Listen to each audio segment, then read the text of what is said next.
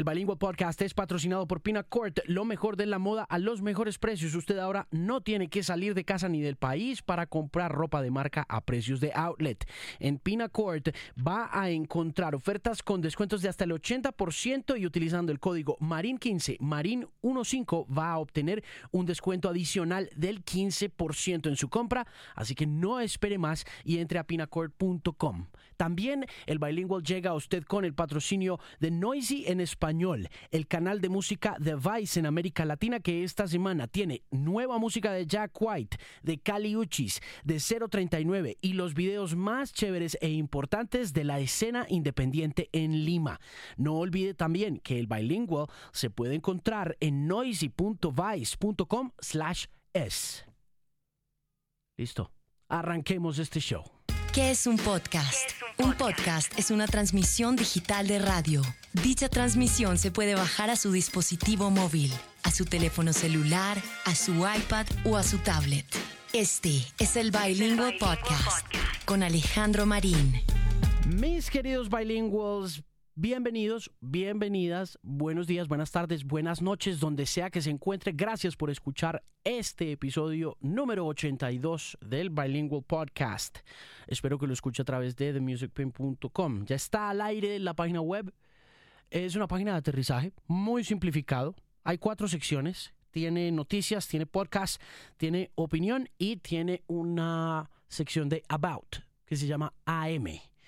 El Bilingual Podcast está además disponible en Spotify. A todos aquellos que están oyendo el Bilingual Podcast a través de Spotify, muchas gracias. Bonitos números. Es chévere saber que el mundo del podcasting está evolucionando del download al acceso a simplemente escuchar, a la reproducción, al stream, que es algo de lo que hablo yo constantemente en este blog. Porfa, búsquelo como Bilingual Podcast en Spotify o también búsquelo como Alejandro Marín, ahí mismo en esa plataforma, ahí me va a encontrar. Un par de cosas antes de presentar a mi invitado especial de hoy, que es en realidad muy especial. Se llama 9000. Pero antes de presentarlo, recordarles que hay una playlist que representa todo este blog de themusicpain.com donde usted va a encontrar todos los éxitos más importantes del momento. En Spotify está esa lista de reproducción, la lista se llama El último DJ. Y Ahí hay canciones nuevas que puede usted encontrar, escuchar y puede compartir la playlist con sus amigos, con sus amigas, con sus seres queridos si le gusta el buen anglo. Cosas de Calvin Harris, cosas de Camila Cabello, eh, cosas de otros artistas, ahí va creciendo. Entonces, dése una vuelta por Spotify, busque el último DJ y agréguela a su lista de canciones favoritas. Estoy seguro que lo puede acompañar en el carro, en la finca, eh, de camino al trabajo, donde sea. Si no quiere escuchar podcast, si no quiere escuchar contenido hablado, entonces puede acudir a el último DJ, que es la lista principal de esta página web llamada themusicpin.com. Mi invitado de hoy es 9000. 9000 es una figura enigmática del mundo de redes sociales y en particular de Twitter. Debo decir que es mi tuitero favorito. Es el tuitero que más me llama la atención, no solamente por el contenido que publica, sino porque durante muchísimo tiempo estuve a oscuras con respecto a su identidad. Originalmente se identificaba con un avatar relacionado con HAL 9000, la computadora famosísima de la película de Stanley Kubrick 2001 Odisea del Espacio. Y hace más o menos seis meses vine a darme cuenta que 9000 es en realidad Dino Leandro Quintero, quien originalmente trabajó con la banda Superlitio de Cali, y produjo algunos de los discos más importantes de la historia del pop y del rock colombianos. Pero yo nunca supe quién era, porque se comportaba de una Banksy-like fashion. Se comportaba de manera anónima en esa red social y es uno de los early adopters de esa red social. Y finalmente, hace como seis meses, mi compañera de Mañanas X, Diana Rodríguez, me sacó de esa duda y me dijo, hey, 9000 es Dino, quien trabajaba con Superlitio. Y me quedé como, oh, man. Y hacía como un año y medio había conversado con mi hermana Laura sobre la posibilidad de invitarlo a que se hiciera presente en el Bilingual Podcast. Pero me dio pena. En realidad, con este tipo de figuras enigmáticas y anónimas de la Internet uno siempre siente algo de temor, de trepidación, de trepidation. Y lo dejé así. Hasta que, pues hombre, año nuevo, propósitos nuevos, 2018, recién llegado de Pereira, eh, le escribí por direct message al Twitter y lo invité a hacer la locura de grabar un podcast. Y lo que resultó fue una conversación fascinante donde usted va a hallar no solamente a un tuitero, sino a un artista, a un artista en todo el sentido de la palabra, que está conectado con la realidad virtual y con la realidad eh, humana de formas muy especiales. Ha publicado un libro de sus eh, diseños y de sus aventuras como diseñador gráfico.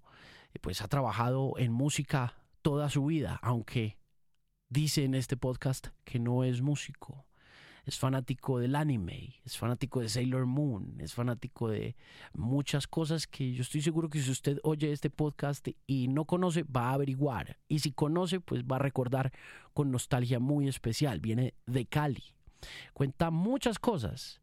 Y mm, este programa se grabó después de unos whiskies, después de unos cuantos jacks, porque queríamos tener más o menos como una hoja de ruta y sentirnos cómodos alrededor del eh, micrófono. 9000 no es una figura muy pública en el sentido personal de la palabra. Y por eso yo creo que había que meterle un poquito de combustible a esa conversación. Y lo que resulta es un montón de cuentos fascinantes sobre cultura pop con este enigmático personaje que en realidad más que un personaje, pues además de ser director de innovación de una de las agencias más importantes del mundo, que es Sancho BBD. Em, también es asesor de Pictoline en México y es amigo muy cercano de figuras prominentes de la televisión en México y de la cultura en general en México, como Chumel Torres. Entonces, no nada, pues hay muchas cosas que valen mucho la pena. Esta es una de mis conversaciones favoritas del mundo en este ejercicio del podcasting y espero que usted la disfrute tanto como disfrutamos nosotros haciéndola. En el Bilingual Podcast, entonces, aquí está, por primera vez en un podcast, 9000.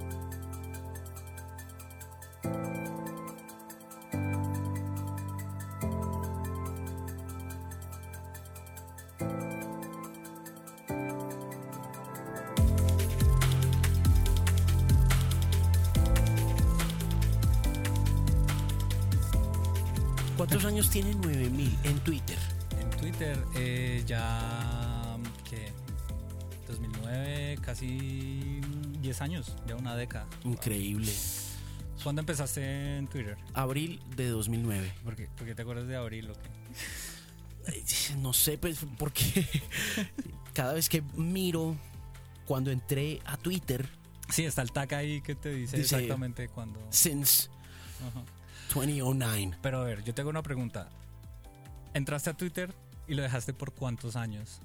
Nunca, Nunca. no. No, porque es que todo el mundo abre Twitter, no lo entiende, porque eh, era prácticamente como, uy, ¿yo qué hago Sí. aquí? Lo deja y un momento a otro se da cuenta que todas las noticias tienen que ver con un tweet y vuelve a Twitter y trata de entender qué es lo que pasa, cómo, cómo, cómo es su, su, su flow, por así decirlo, y se engancha Sí, después de mucho tiempo. O sea, pueden ser años o puede ser uno o dos meses. sí, no, mira, la, la- la primera vez fue porque yo salí de la W el 31 de diciembre de 2008 y estaba empecinado en montar este tema del musicpain.com Ajá. porque durante la época de mi salida de la W, esa fue una época muy difícil porque en, en salir de Caracol siempre representa para quienes hemos estado allá una, una derrota. Ok, ok. Sa- salir, salir de Caracol es como y salir del equipo de Julio Sánchez Cristo es oh my god. You're never gonna do radio again you're you're ¿Y era lo que la gente te decía? O sea, como... No, es lo que sucede dentro de Caracol. Ah, ok. Dentro de Caracol sucede que si no estás en Caracol, no puedes estar en ninguna otra parte. No, eh, sobre todo en radio. Eh, No, no tienes cómo. Y mi salida de Caracol fue bastante estrepitosa y difícil. Y ¿Y, y, y cómo, lo, cómo lo sentías vos? O sea, no, me metí en Facebook, me refugié en Facebook. Y yo había abierto Facebook en 2007. Sí, sí, sí. Y mm, las semanas previas a mi salida de Caracol Radio, a mi salida de la W, fueron muy difíciles porque sentía pues que estaba saliendo de la W. Y salir de la W es como, Ajá, ajá. ¿para dónde vas? De hecho, el chiste posteriormente fue, Marín salió de la W y va para la X. Ah, ok. Era como, estás haciendo un downgrade. de- Sí, de- Estás haciendo downgrade. Pero en Facebook me encontré con alguien, una chica, Kate Benítez, Ok. y me dijo, ¿por qué no montas un grupo? Para que sepamos quiénes te oímos, dónde estás y toda la cosa. Y me di cuenta que había como un como un movimiento ahí ajá. interesante que yo no entendía, no, no sabía lo que pasaba en redes sociales. Entonces, pues lo monté y monté el grupo y puse ahí The Music Pimp. ¿De dónde, viene el, ¿De dónde viene el nombre? Fue esa noche que Ah, o sea, ella que me te- que escribió. tenías que es- que escoger un nombre y dijiste... Y, y- y- sí, nunca. Lo primero que se me ocurrió fue I'm Music Pimp. Ok, Y busqué Music Pimp, pero Music Pimp estaba como Taken o algo así. Entonces Ajá. puse The Music, Music Pimp. Y se quedó ahí y empecé a hablar y, empecé a escribir y me di cuenta que había un movimiento. Y al día siguiente, Roberto Andrade me dijo: Esa es una buena idea. Hagamos, ¿Qué te dijo? ¿Hagamos qué? me dijo, hagámosle plata a eso. Ah. Y me dijo, y Roberto Andrade me dijo, eh, registremos eso. Y al día siguiente me fui con él para la Cámara de Comercio, él estaba manejando de Mills. De Mills. Y fue un sábado por la mañana que Ajá. nos fuimos a las 8 de la mañana a registrar Ajá. el Music Pimp y toda la cosa. Y se registró la marca y toda la vaina. Y mm, pues el siguiente paso era montemos un blog, Ok. ¿no? Sí. Porque, mm, porque la otra visión era, pues le estás moviendo un tráfico a Facebook, pero yo no sabía nada ni de Sí, sí, de los medios ganados, medios prestados. Sí. Entonces monté, el, compré el dominio, El dominio. y toda la cosa. Y me demoré mucho tiempo en abrir el, el- el- el blog, que me dio mucha risa eh, ayer o antier que escribiste en, en, en el timeline eh, en 2018 armando a mano en Word. WordPress. En WordPress, ¿quién va a montar un blog en este momento? Nadie. yo. Y entonces, Y entonces pasó que eh, pues el blog se, se quedó ahí, el eh, de musicpain.com se quedó ahí. Yo nunca lo abrí verdaderamente porque en 2009, 2010 yo no tenía ni idea de WordPress ni nada de esas cosas, pero igual monté el dominio y ahí se quedó. Hasta que apareció un norteamericano que no me acuerdo cómo se llama, Sean algo, y me escribió y me dijo, hey, you got an idea there and uh, you should work on it and I could build your WordPress site. Un poquito como las ok. publicidades de WordPress en Sí, sí, sí, Facebook sí, y toda la cosa. Y nos vimos en el Parque de la 93 Ujú, y estábamos con mi hermana Laura ujú. y fue como a las 10 de la mañana, desayunamos en un Crepes and Waffles ahí en el de la 93 y el tipo lo primero que dijo, eso fue en marzo de 2009, fue, well, you gotta get Twitter. Y me dijo, de hecho, I already opened up a Twitter account for you guys. Wow. Y, tú- ¿Y, tú- y qué, y qué- y qué- es eso? ¿Cómo se come? ¿Y eso qué es? ¿Eso qué es? ¿Eso cómo funciona? Y, no, el tipo no supo cómo explicar verdaderamente. Nadie sabía. Sí. Nadie sabía. Pero él como que dijo, pero aquí está tu arroba. Ok. This is your at the music pimp. Wow. Y, y ahora que miro para atrás, los primeros tweets eran súper ingenuos. No, claro, todo el mundo. Todo el hijo. Sí, total. Total. ¿Y qué empezás a poner ahí? No, pues como no sabía, era como, no me acuerdo qué fue lo que escribí, como una vaina como, hey, ujú. no sé, no me acuerdo qué fue lo que pasó, pero mm, fui de los primeros. I was an early adopter. Ah, early adopters, ya. Sí, ese- esa, esa época fue muy rara porque veníamos como de. Veníamos como de MySpace, donde había una comunidad bastante interesante de gente que le gustaba la música. Lo ponías en tu. Era muy musical, Era muy totalmente musical. Yo creo que Lily Allen es una de las que realmente fue de las primeras artistas que las firmó un major label por haber tenido, digamos, una gran cantidad de fans. En esa época ni siquiera se llamaban followers ni nada, sim- simplemente podías demostrar que mucha gente había escuchado tu canción y uno las ponía en la en, en tu profile. Entonces, eh, cada semana uno cambiaba su canción y, y digamos que así, se, así te dabas a presentar ante el mundo. Y era una cosa bastante, digamos, romántica y bonita, que uno entrara a un perfil. Y anárquica también, ¿no? Sí, pero sobre todo de conocimiento de HTML, porque todo Había mundo- que saber de eso. Y yo, yo nunca pude con MySpace por eso. Claro, Y todavía me da problema el HTML en WordPress. porque la gente llegaba y hacía unas construcciones de página completamente personalizadas. Lo que hizo Facebook fue precisamente estandarizar eh, cualquier tipo de profile. Entonces, y es curioso porque ya Facebook estaba andando. sí, claro. Lo que Eh, pasa es que no era famoso, no era popular, no era... era, era para la gente que tenía, digamos, eh, perfiles universitarios. Porque Facebook se crea precisamente para que la gente de las universidades en Estados Unidos se, se, se encuentre y tenga, digamos... Se conecte. Se conecte. Pero MySpace estaba completamente abierto a cualquier persona. Y lo que hacía MySpace es que tú podías poner cualquier tipo de nombre. O sea, te podías llamar Sailor Moon 89, lo, que, lo que quisieras.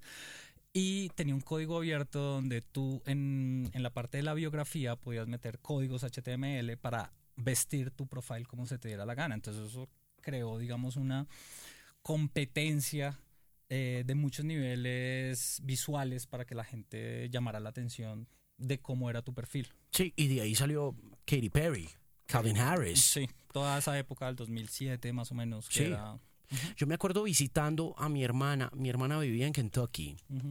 Mi hermana siempre ha sido súper clave en todo este tema digital. de, digital. Y fíjate que, em, a diferencia tuya, um, what's taken me uh, two people, it's taken you one. but you're like a multiple side of Ok. One person, ¿no? Eres este montón de personas en una persona y ha sido con el tiempo. Entonces, volver a la pregunta de tú como early adopter, Mm. ¿cuándo llegaste y por qué fue nueve- 9000? Eh, cuando llegué, llegué más o menos en el 2009.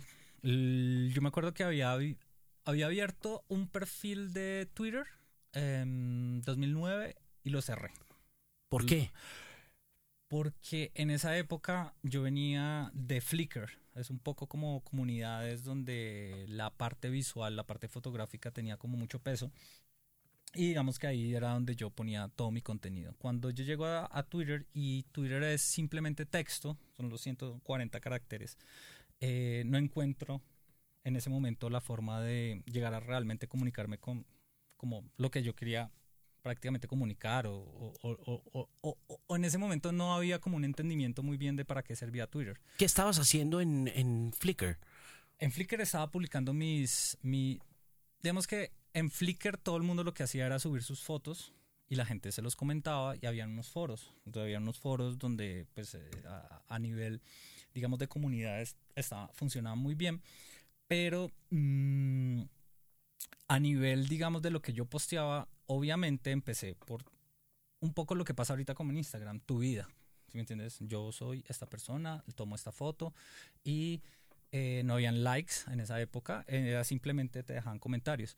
Y lo que yo empecé a hacer en 2009, más o menos, 2008, fue a subir em, obras o por lo menos mm, intervenciones gráficas y en collage firmadas con un nombre que se llama 9000, que era como, como, como el tag que yo ¿Por le qué? ponía. ¿Ah? ¿Por qué escogiste 9000? No, yo no, yo no creo, no creo que yo lo haya escogido. eh, simplemente Flickr permitía que uno cambiara el nombre de su, de su avatar o de lo de cómo te representabas en, en la comunidad.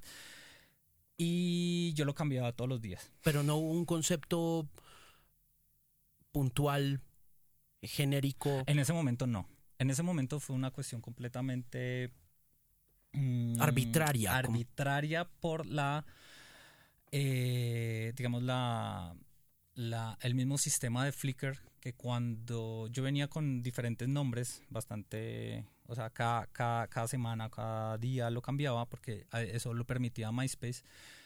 Cuando el sistema me cierra la posibilidad de volver a cambiar el nombre, que eso es lo que pasa ahorita en Facebook. No sé si has visto que si tú pones un nombre Juan Pérez y después quieres Pérez Juan, él te dice tienes que esperar un mes para cambiar tu nombre. Es un poco la cuestión de la identidad, pero en esa época pues no importaba. Eh, Flickr lo, lo, lo implementa y me deja el 9000. ¿El 9000 por qué? Por HAL 9000. Eso sí, no, no, no hay O discusión. sea, ¿fue por, por Kubrick o por la peli? Eh, no, fue precisamente por, por, por, por, por, por el, eh, la película 2001, porque es la primera película en la que lloro cuando niño. Cuando muere HAL 9000 lo desconectan. es una cosa muy extraña. ¿A- a los me- cuántos años? mi- mis padres me, me llevaron a, a verla, no sé, tendría 6, 7 años, una cosa así. Eh, y es una película bastante... te la viste entera? Sí, claro, me, me- me llevaron a verla en la Cinemateca de Cali. Y cuando desconectan a HAL 9000, yo me pongo a llorar. Es una cosa bastante extraña porque yo sentía que no deberían haber desconectado a la computadora. Mucha gente piensa que es un robot, pero no, realmente es una inteligencia artificial que está encargada de mantener, digamos, la, la operación de la nave. Y cuando Dave Bowman desconecta a HAL porque se está dando cuenta que los está matando para cumplir la misión, eh, yo me pongo a llorar. Entonces, un poco de ahí viene el cuento de 9000 y cuando yo lo pongo en Flickr, pues se queda completamente mm, cerrado y empiezo a firmar todas estas obras gráficas con, con, el, con el número. Sí. Y, y esa, es- esa es, digamos, la historia de, de por qué el 9000. ¿Y cuando volviste a Twitter, qué pasó? Bueno, cuando volví a Twitter, eh, no, no sabía muy bien qué hacer con Twitter. Entonces era como, sigo con, con- este personaje gráfico, pero a- a niveles editoriales. Entonces pasaron muchos años experimentando bastante tipo de líneas eh, editoriales escritas, porque no tenía la posibilidad de poner mis imágenes. Entonces pasé por, por todo tipo, digamos, de experimentos. Sí. ¿Y estabas haciendo música en ese momento? Sí, en ese momento estábamos grabando varios discos. Sí. ¿Y funcionó de alguna forma en algún momento como herramienta promocional o nunca lo viste de esa manera? No, jamás. Para mí era una cosa, otra cosa. Una cosa era lo, digamos, la, yo como integrante de una banda que salía de gira y se presentaba y salía en televisión y firmaba autógrafos, y otra cosa lo que yo hacía a nivel digital, eh, desde Flickr hasta, hasta Twitter. Hmm. ¿Y en qué momento empiezas a ver que 9000 Ujú. resucita? Porque te pones a llorar cuando se muere HAL 9000. Sí, pero era, era como eh, un llanto de hermandad de ver esta, esta figura completamente disruptiva que la, la desconectan. Era- Pero, pero ¿no te parece muy curioso que un humano creativo, mm, eh, autónomo, eh, Siente empatía por una máquina. Sí. no sé. No, desde, desde pequeño. Mi, mi mamá tiene historias muy extrañas de verme de, de niño construyendo computadores en cajas de cartón. Siempre he tenido una relación con la tecnología mucho más empática que con los humanos. Eh, ¿Por ahí qué? sí, no, no, no, no. ¿Cuál fue tu primera relación con, con inteligencia artificial? ¿La con- recuerdas? No, tuvo que haber sido con. La primera película que yo me vi en mi vida se llama Alien, el octavo pasajero. Y esa también Y, era una máquina, ¿no? eh, pues eh, es como una máquina de destrucción, ya que ahorita le hicieron todo el background de, de- de las películas. Y es, y es muy curioso, fíjate que siendo parte de esa construcción funk, pop, punk, hayas, hayas visto Alien, Ujú. que es la máquina que abre Virtual Insanity y que abre Jamiroquai, que es, ¿no? Es, es muy curioso, ¿no? Mm. Que hayas estado ahí Sí. en ese momento. Jamiroquai es de 1900, el Traveling Without Moving es de 1997, 1996. Es un gran año el 97. Sí. Para la, para la música es una cosa loca. Y un año o dos años después, esta banda haya sido de alguna manera nuestro Jamiroquai. Sí, sí, ¿No? sí, sí. Eh, es muy raro porque digamos que 2001 es mucho, mucho, mucho más viejo que, que, que Alien, pero Alien, no sé, creo que eh, fui expuesto desde muy temprano a los villanos. A los villanos en, en determinado momento donde los villanos uno no los ve como el, el- el- el- alguien que te va a hacer daño, sino que es víctima de sus circunstancias. Si tú ves a HAL 9000, tú no lo ves como la persona que se quiere apoderar del mundo de la nave y Alien tampoco. Alien es un elemento que llega completamente a ser él. ¿Sí me entiendes? Él llega al Nostromo, que es la nave donde está Ellen Ripley, y simplemente se comporta como, como es él. Y, eh, y- y- y- y su naturaleza es matar. Sí. Pero esas son las circunstancias, no es como un malo de James Bond que se quiere apoderar del mundo. Entonces, eh, bueno, eso ya lo podríamos, digamos, nosotros ver en ese momento, pero de niño era como lo que crecí viendo. Y también hay otro tipo, digamos, de, de elementos que jugaron y era la televisión de los años 80, 70, que ¿Qué estabas viendo?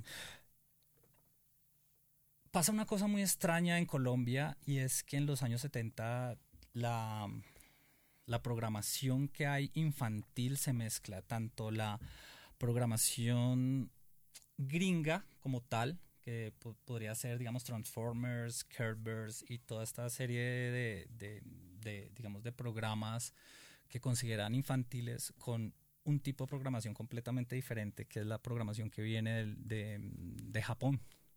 Porque eran programas muy baratos que compraban los... En esa época solo habían dos canales, que era el canal 1 y el canal A.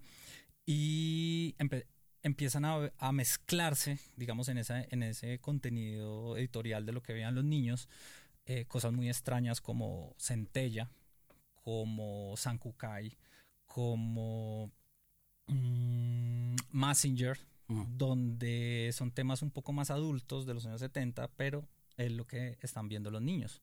Entonces creo que ahí hay un, hay, hay un contenido bastante adulto cuando éramos niños. Jo- José Miel. José Miel es una de las series más depresivas que hay en el mundo. O sea, ni siquiera todos los álbumes de Portishead pueden llegar a, a- a ese nivel de depresión. ¿Pero los viste? Claro. ¿A, a quién? ¿A Portishead? A José Miel. José Miel.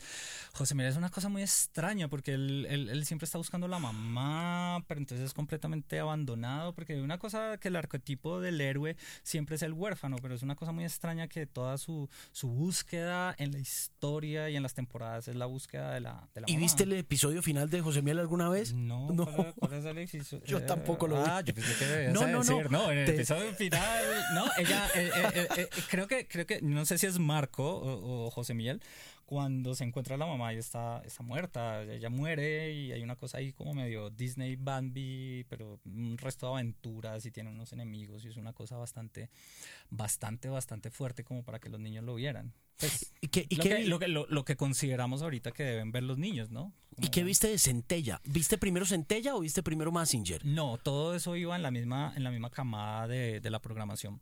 Centella siempre me llamó la atención porque hay un, hay, digamos, hay un elemento muy interesante en, en el villano que tú lo puedes ver en, en muchas, muchas... Garra de muchas- Satán. eh, Garra de Satán era el de, el de, de Massinger.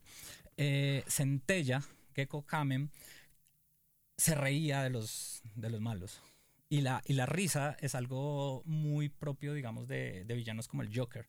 Cuando tú ves los, los villanos, los villanos siempre son serios.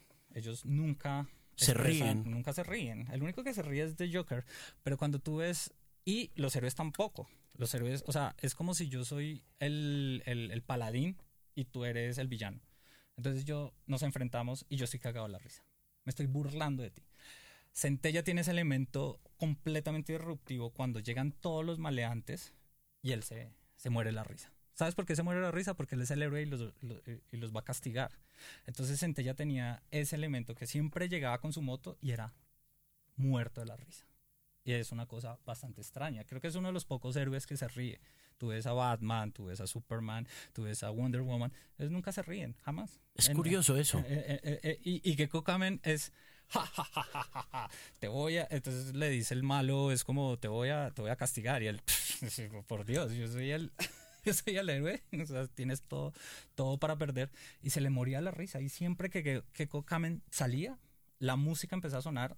El fondo era eh, psicodélico y él era riéndose riéndose de los de los malos que iba a castigar ¿Y estabas oyendo música en esa época también? ¿O no, estaba muy, estaba muy joven en esa época. En esa época pelado. lo que, lo que escuchaba en mi casa era bossa nova y cosas así, eh, lo que escuchaban mis padres. sí? Mm. ¿Qué escuchaban los papás? ¿Escuchaban bossa nova de qué? ¿Qué, qué? No, eh, mi madre siempre escuchó bossa nova, mi padre siempre escuchó rock and roll. eh, él me inició, digamos, en Pink Floyd y mm, Rolling Stones, Beatles, cosas de los, de los años 70. ¿Y cómo llegaste a la música? Por, no, por, por mis padres. Mi padre siempre Pero fue- como artista, ya... Ah, ok, no, eh, hay, hay una historia muy, muy curiosa porque eh, mi, ma- mi madre siempre ha pensado que el arte puede llegar a cambiar el mundo. Ella, digamos, tiene esa, esa visión un poco hippie de, de lo que realmente es el planeta Tierra. Y me metió al, al Conservatorio de Música en Cali. ¿Qué te puso a tocar? Eh, en esa época para entrar eh, había que seguir unos ritmos eh, de, de- Africanos. africanos y cosas así y perdí el examen. Entonces creo que creo que creo que una de las cosas que me impulsó a, a encaminar toda mi vida hacia la música fue que perdí el examen y escuché al, al- a la persona que estaba haciendo el examen decir su niño jamás será músico. Y creo que eso No te creo. fue un problema en mi vida. Y esto fue en el... No, ¿Conservatorio? En el Conservatorio de, Wow. de Bellas Artes. ¿Cuántos años tenías? No, era un niño. Era un niño. ¿Qué? ¿Ocho, nueve años? 10 Yo estuve en años, ¿no? conservatorio en Manizales y en Manizales, a diferencia de Cali, arrancábamos era por el piano. Mm, mm. Esto era ritmos eh, para medir el, el- el oído, el ritmo. Y, me- y el tipo llega y le dice a mi mamá: su hijo jamás será músico.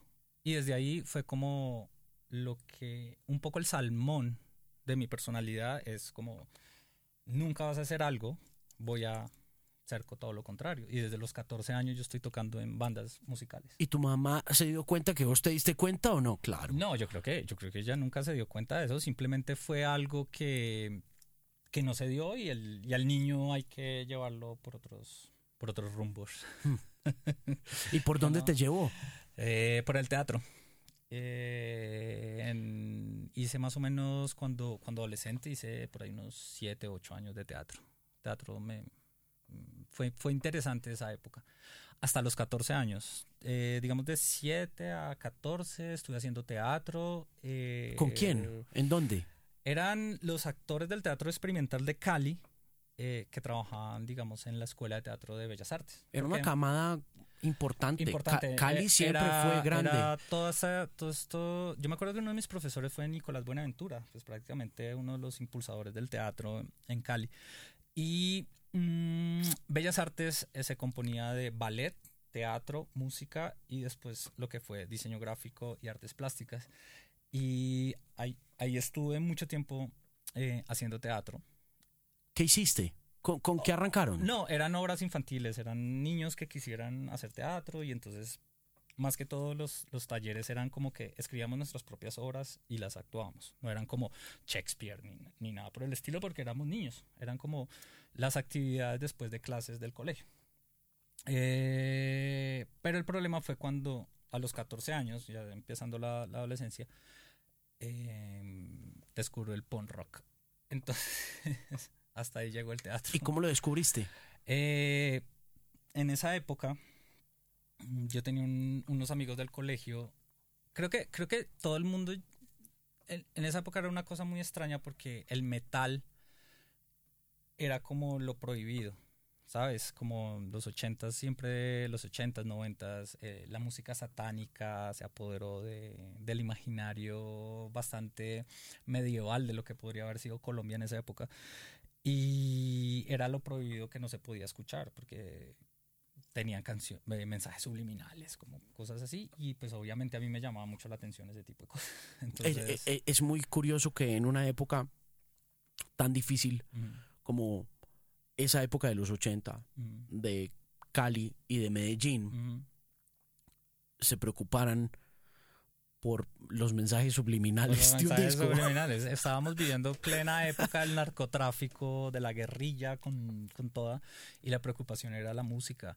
Y la música, pues obviamente... Pero hubo alguien, un, un, personaje, una, un, un, chico, una chica. No, no, no, era, era en, la, en la escuela de teatro precisamente era gente que le estaba apostando precisamente a, las manifestaciones culturales y esas manifestaciones culturales tenían que ver con gente que estaba relacionada con música. Entonces, eh, un momento a otro estamos escuchando Metallica, Sodom, Creator, toda esa vuelta. ¿Recordas lo primero que oíste de esas manifestaciones o no? De, metal, mucho, metálica y cosas así. Ah, ah, yo ah, recuerdo. No, Anthrax, cosas así.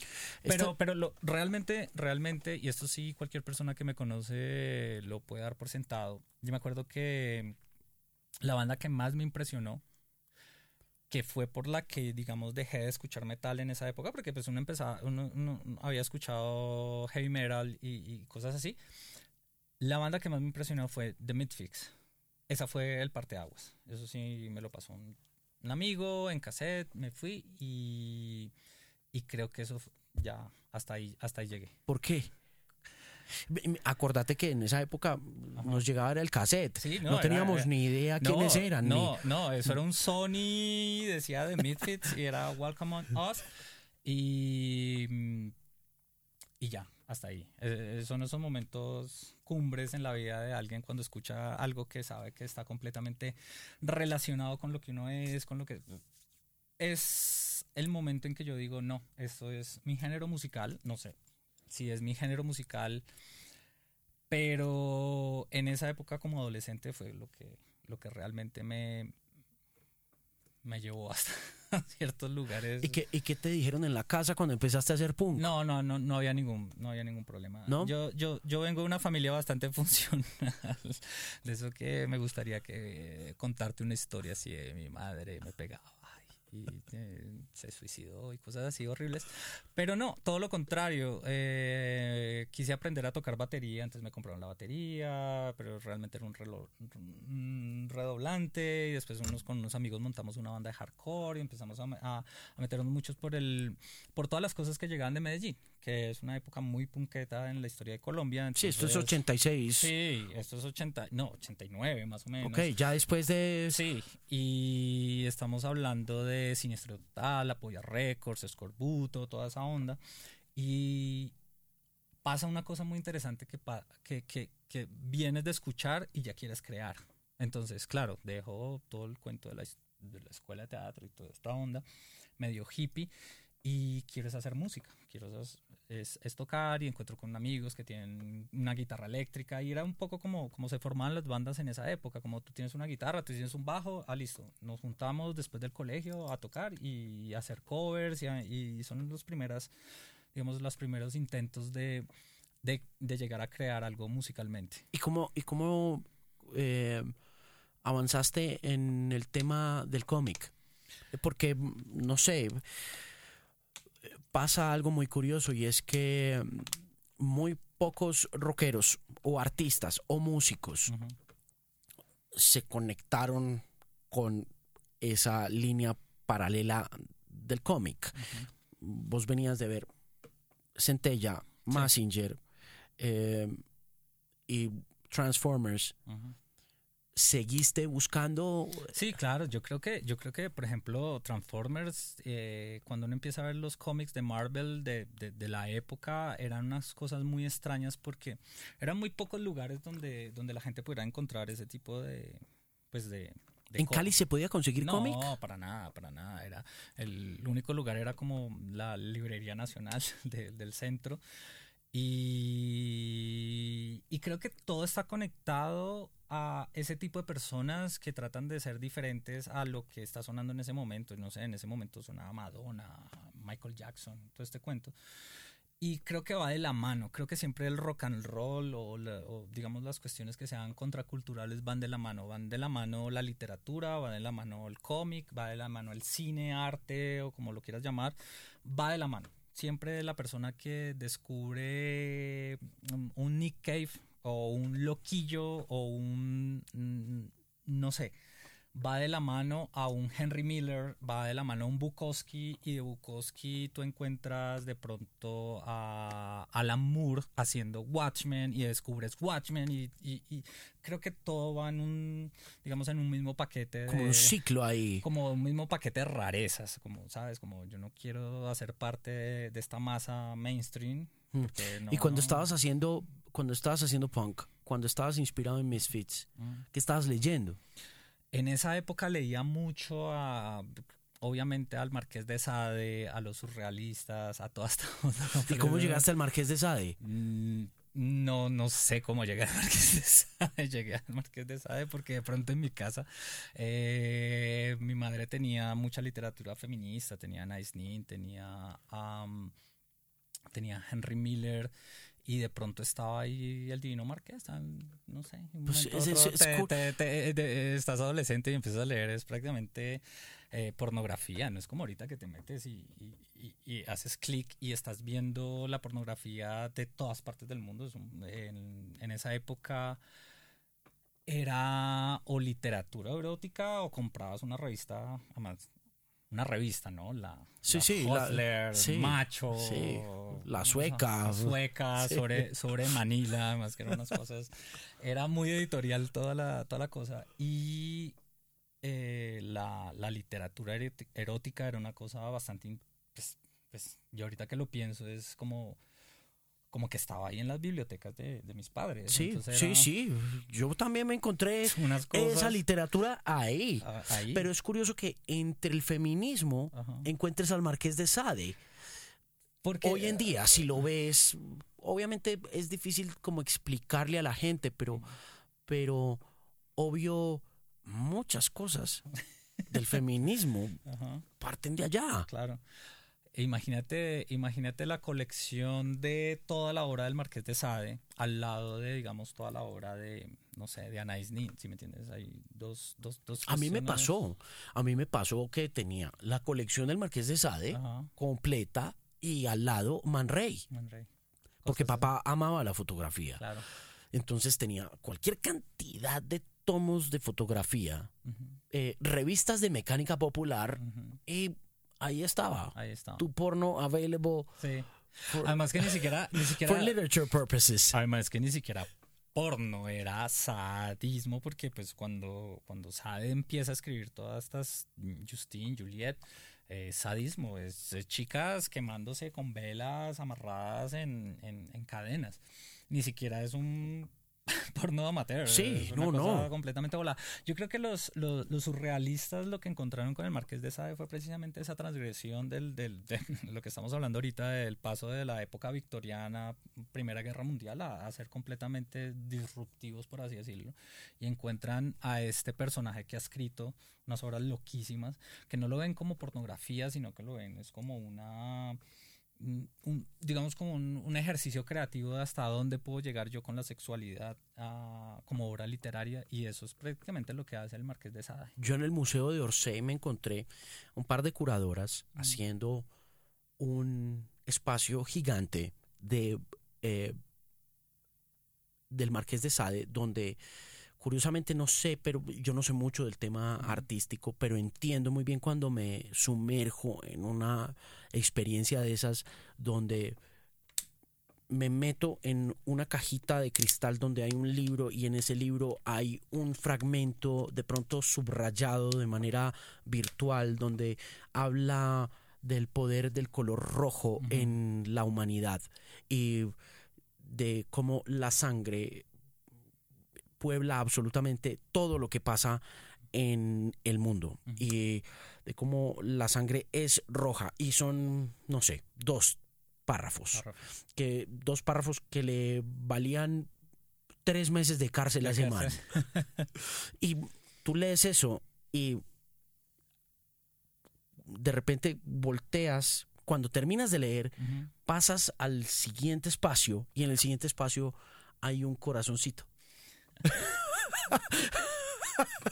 y tú dices, oh shit, I get it. Ok. ¿No? Sí, sí, sí. Y, pero no, no puedes explicarlo verdaderamente. Sí, sí, sí, sí, sí. No lo puedes Es explicar. muy, muy extraño. Sí, es una cosa muy, muy rara. Y ves el corazoncito y luego ves las primeras fotos que se tomaron en la humanidad de... mm, Pornografía. de- sí, o De de- ni siquiera de pornografía, de, de eh, soldados en una playa Ah, en, en África mostrando con orgullo cabezas Ah. de nativos. Y es como... Y, y son en blanco y negro. But you know, it's bleeding. Wow. Es Pero ¿cómo, dice, cómo, cómo- cómo se llamaba la, la, la, la obra? el, eh, el Marqués de Sade. ah. Y, y era toda esta experiencia de entrar a esta sala gigante del Museo de Orsay, pero tú no sabes que, un- que es una sala gigante, tú solamente entras por un pasillo en el- y el pasillo está escrito con cosas de, del Marqués de Sade y primero te cuentan la historia y donde Ujú. pasa lo que tiene que pasar y después tú llegas y como que entras conducido de alguna manera por el curador a leer una cosa y cuando terminas de leer volteas a mirar a la pared y te encuentras con lo que pasó antes. Dices, eh, eh, ok, mm, aquí está el renacentismo, mm, aquí están los religiosos mm, y luego ves un Picasso. Y, es como, Yo, what what? the fuck? Y, así va avanzando y, y terminas entendiendo un poco como la naturaleza de la sexualidad, ¿no? De la violencia también y de un montón de, de cosas que de pronto no sé, el, el- el público en general no entiende. Y que él nunca, en esa época, pues obviamente, si hacías ese tipo, digamos, de, de publicaciones, nunca lo, lo encarcelaron, Di- eh, nunca lo, lo encarcelaron realmente, porque lo mandaron fue a un sanatorio, simplemente era porque era de, tenía plata. Claro, Eh, porque era una porque era élite. Era élite, era aristócrata. Sí, Es, es una cosa muy interesante, ¿sabe? y eso sigue pasando.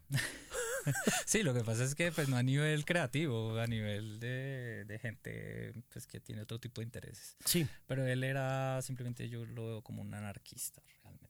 pero volvamos al, al, al 9000 Ok. y, a- y al concepto del 9000 y a qué pasa en Twitter, en qué momento Ah, ok. 9000 ya. toma esta forma, porque cuando yo vi a 9000, Ujú. vi en serio que era ver a HAL 9000. o sea, era, al, ver- al verte en mi timeline, Deshumanizado. era sí y no. Ok. Porque mira que vos lloraste eh, Sí, pero por su muerte, ¿no? por la muerte Mm. de una inteligencia artificial. Claro. Y cuando duro. yo te veía en el timeline, Ujú. yo veía una representación muy humana Ujú. en una inteligencia artificial. O sea, yo era, yo estaba viendo también al mi, mi visión de HAL 9000 siempre fue maligna. Ujú. Siempre fue, ok, this guy is mean. Pero This motherfucker is mean. y, y ahí hay una conceptualización de 9000 al principio que pasó durante mucho tiempo a quienes te seguíamos, que era, ok, this is, o sea, un momento en Twitter, cuando Twitter ya se popularizó, Sí. HAL 9000 en Twitter era a thing, ya, ya estaba pasando, ya estaba sucediendo una especie como de eh, filtración de tu cultura del- de la comunicación. Pero también había una cultura del troll. En el momento en que empezamos a entenderte ahí como este ente medio máquina, pero también detrás hay un humano, decíamos, ok, hay trolls, hay, troll, hay animales gigantes y en realidad son animales, son, son, son seres vivos con, con bates gigantes, golpeando cualquier cosa que encuentren en el camino y que no les parezca. Y tú eras uno de esos referentes del trollismo de, de, Twitter. 2000, 2010, 2010, 2010, 2012. Era, mm, era un laboratorio de, de experimentación y obviamente era un laboratorio de experimentación bastante fácil de hacer. Es mucho más fácil destruir que crear. Entonces, eh, en ese momento estaba experimentando obviamente ese tipo de agresiones. Era una cuestión bastante, sí, pues puede ser cubriana, por, esos lados como de, de pushing buttons, ¿sabes? Como para ver cómo reacciona cierto tipo de personas, cierto tipo de cosas. ¿Pero lo hacías conscientemente o simplemente...? No, era, era entendiendo el medio. Era una cuestión de entendimiento del medio y esto va, esto va a poder sonar un poco como justificación a mis actos. Pero yo siempre lo he visto como un...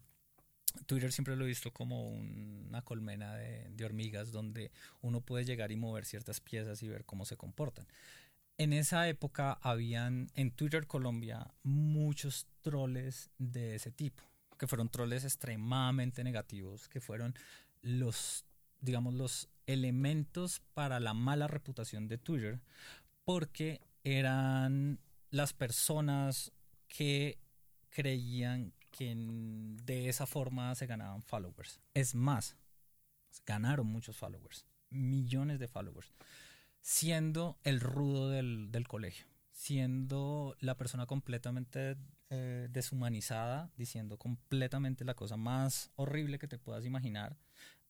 El único que subsiste ahorita, digamos, a nivel, digamos, de comunidad es Ordu Bizarre, que pone cosas muy densas, pero en esa época sí ponía cosas densas. O sea, estamos hablando de mutaciones, eh, violaciones, gente quemada, ese tipo de cosas porque eh, era una, lo que yo siempre te he dicho, era el salvaje oeste.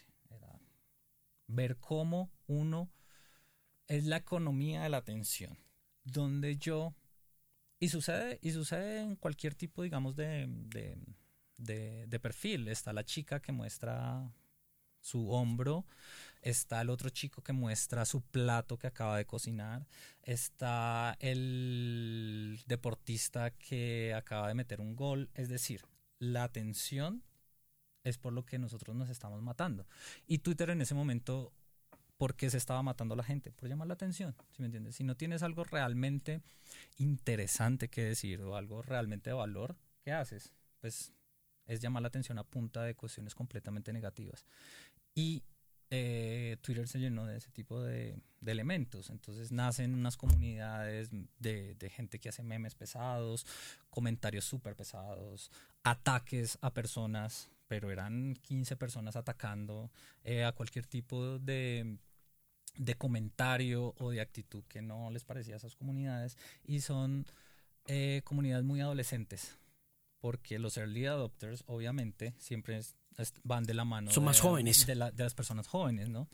Eh, yo caigo en ese juego, por así decirlo, pero es un poco a ver cómo se comporta la comunidad. En esa época yo lo que hacía, eh, hablaba en tercera persona, era tratar, tratar de entender un poco cómo, cómo, qué era lo que iba a pasar con esa red porque venía de MySpace, venía, a ver, venía de Geosites, venía de Farfly, venía después de MySpace, redes sociales que ya ni siquiera la gente sabe que existieron, pero yo había tenido todo ese, ese, ese conocimiento digital y en Twitter empiezo a tratar de, de, entender. Y sí, te lo, te lo digo sinceramente, pushing buttons a ver qué pasa, un poco como, como, como, como un científico que experimenta, que siempre, siempre tiende a ser cruel. Eh, en ese momento sí. Hoy en día, y hoy en día cuando lo ves, eh, la ciencia siempre se alimenta un poco de la, de la crueldad. Sí, lo que pasa es que te pones a un nivel completamente... Estás por fuera de la sensibilidad popular porque estás buscando el resultado. La, empatía en ese momento era completamente ajeno a lo que... y nadie sabía que eras 9000. No, en esa época, en esa época pues obviamente estaba tocando en una banda y la banda era completamente políticamente correcta. Entonces durante unos buenos años traté de mantener un anonimato eh, saludable. ¿Por qué decidiste salir del anonimato? No, eso fue mucho tiempo después. Mucho tiempo después, ya realmente el anonimato no tenía ningún sentido, las aguas de Twitter se estabilizaron, el mismo, el, el, digamos que el mismo ecosistema digital se estabilizó, se, se eh, pasaron ciertas cosas importantes dentro de la plataforma que hizo que las personas empezaran a verle la, el valor a Twitter y no era simplemente esta gente peleando o diciendo barra, barrabasadas.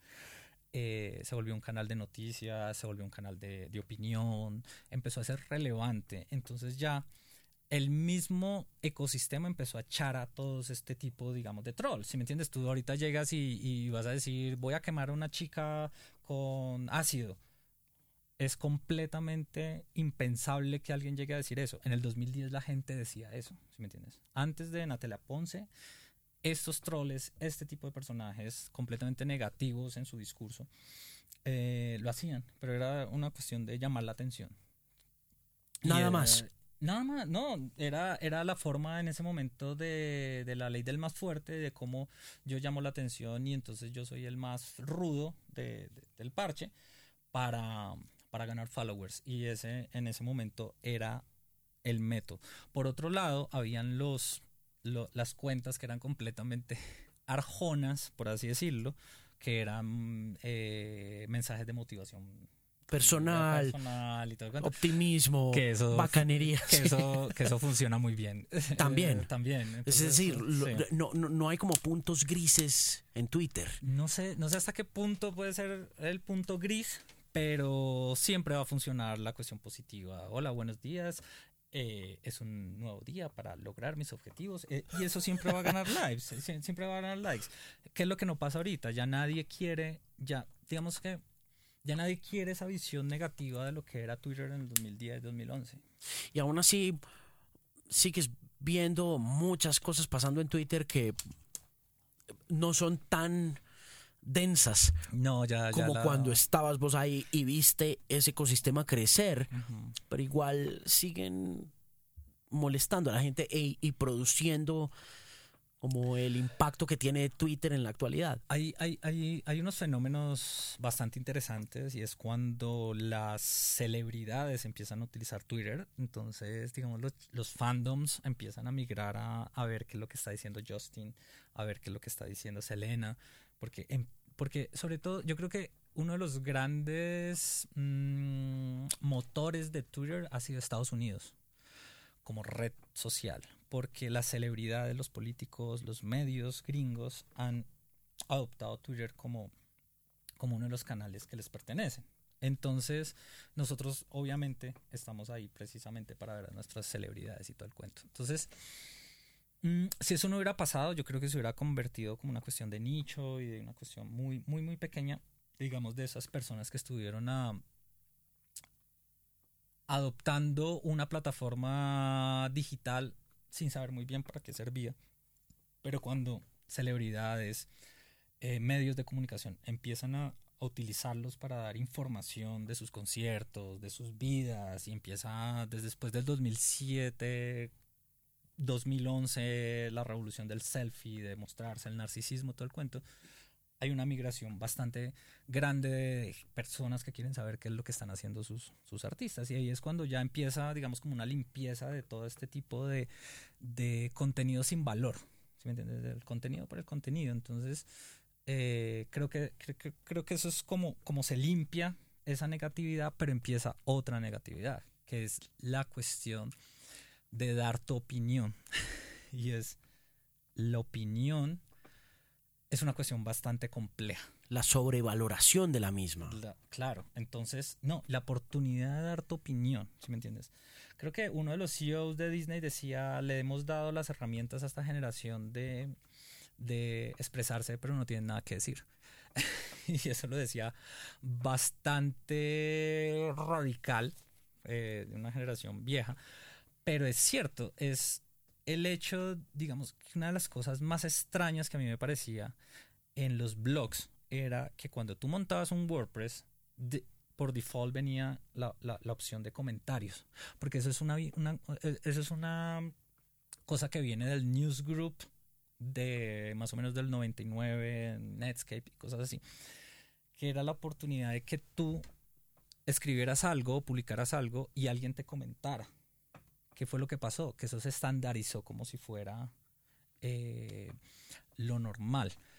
Entonces, noticias, una noticia da la posibilidad de yo opinar sobre esa noticia. No sé hasta qué punto eso sea algo positivo o negativo, pero eso fue lo que pasó.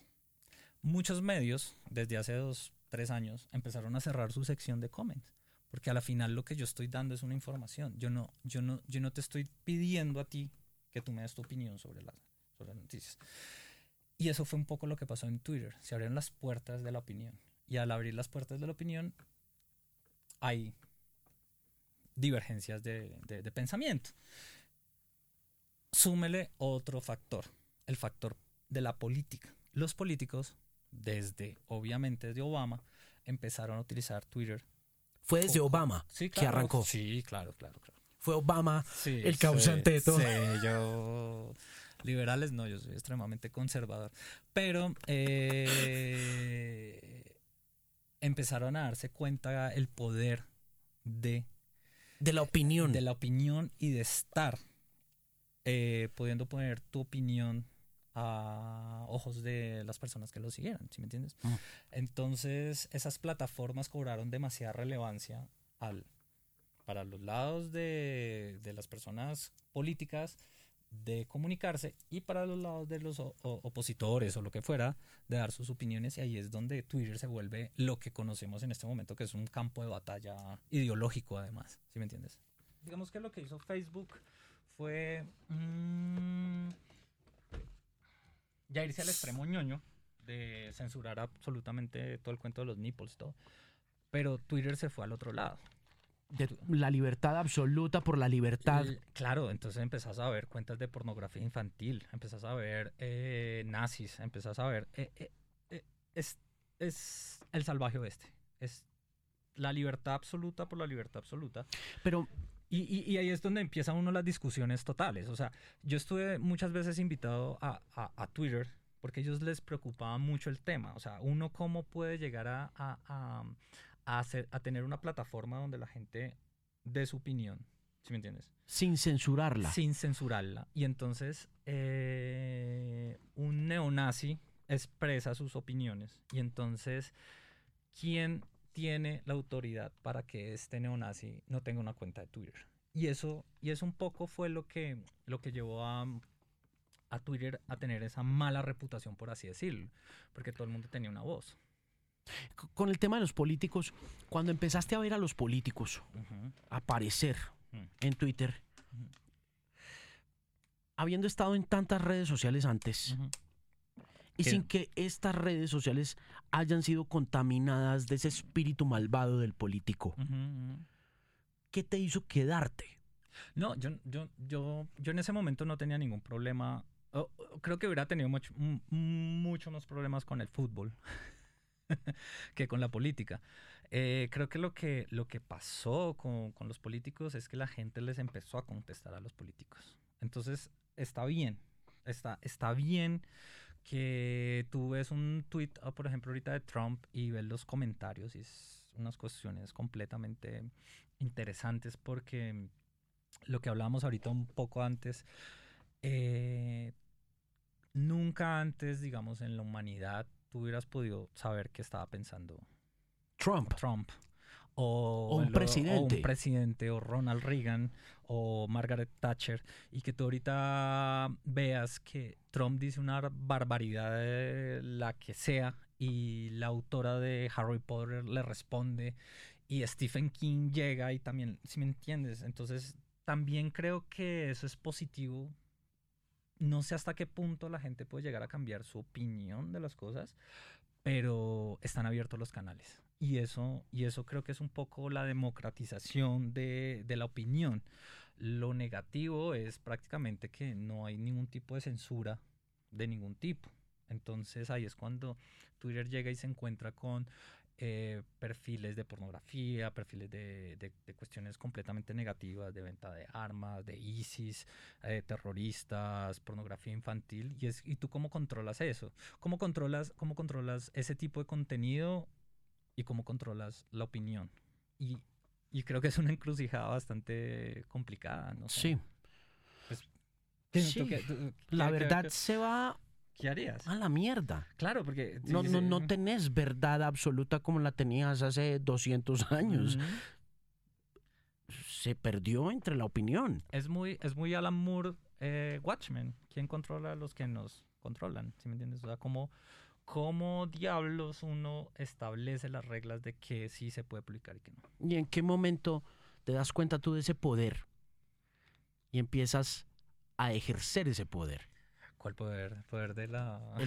El, poder de, de, la atención. Ah, porque quienes, quienes te seguimos fielmente estamos atentos a lo que tengas que decir sin que sea necesariamente una opinión personal, porque hay otra cosa que me parece curiosa y es haber cedido el derecho de la anonimidad o de la, del anonimato para continuar el proceso que bien puede ser un proceso como de intervención, de la misma manera que has intervenido obras eh, al, mismo estilo. Eh, cedes el anonimato que es creo que una de las cosas por las cuales estuvo bajo escrutinio Twitter hace dos, tres años y es, tenemos este montón de anónimos. Y vos hacías parte de ese anonimato. Y ese anonimato te daba esa condición al principio como de troll, porque puede opinar y decir y destruir, pero de repente reconstruyes. ¿En, qué momento empiezas a decir, let's rebuild? Eh, porque nunca ha sido el troll. Eh, eh, es decir, si me entienden, nunca he sido esta persona de lo que las personas en ese momento. O sea, yo me imagino una persona que me seguía en el 2010, al menos me puede decir: Este man es un machista horrible, que es la cosa más horripilante que puede haber en el mundo, qué porquería. Y ahorita yo poniendo un GIF de un Shiba Inu, va a decir: What the fuck, lo cambiaron.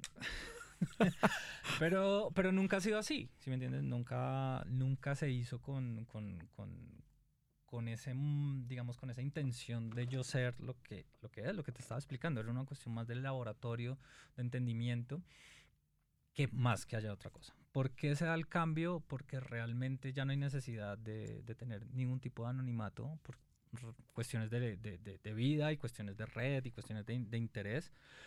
Eh, Pero mira que Clusterman escribió un libro, hay un libro muy chévere de Chuck Clusterman, que es un cronista que yo adoro, que escribió eh, mucho tiempo para revista Spin y que ha escrito un montón de libros que me he leído.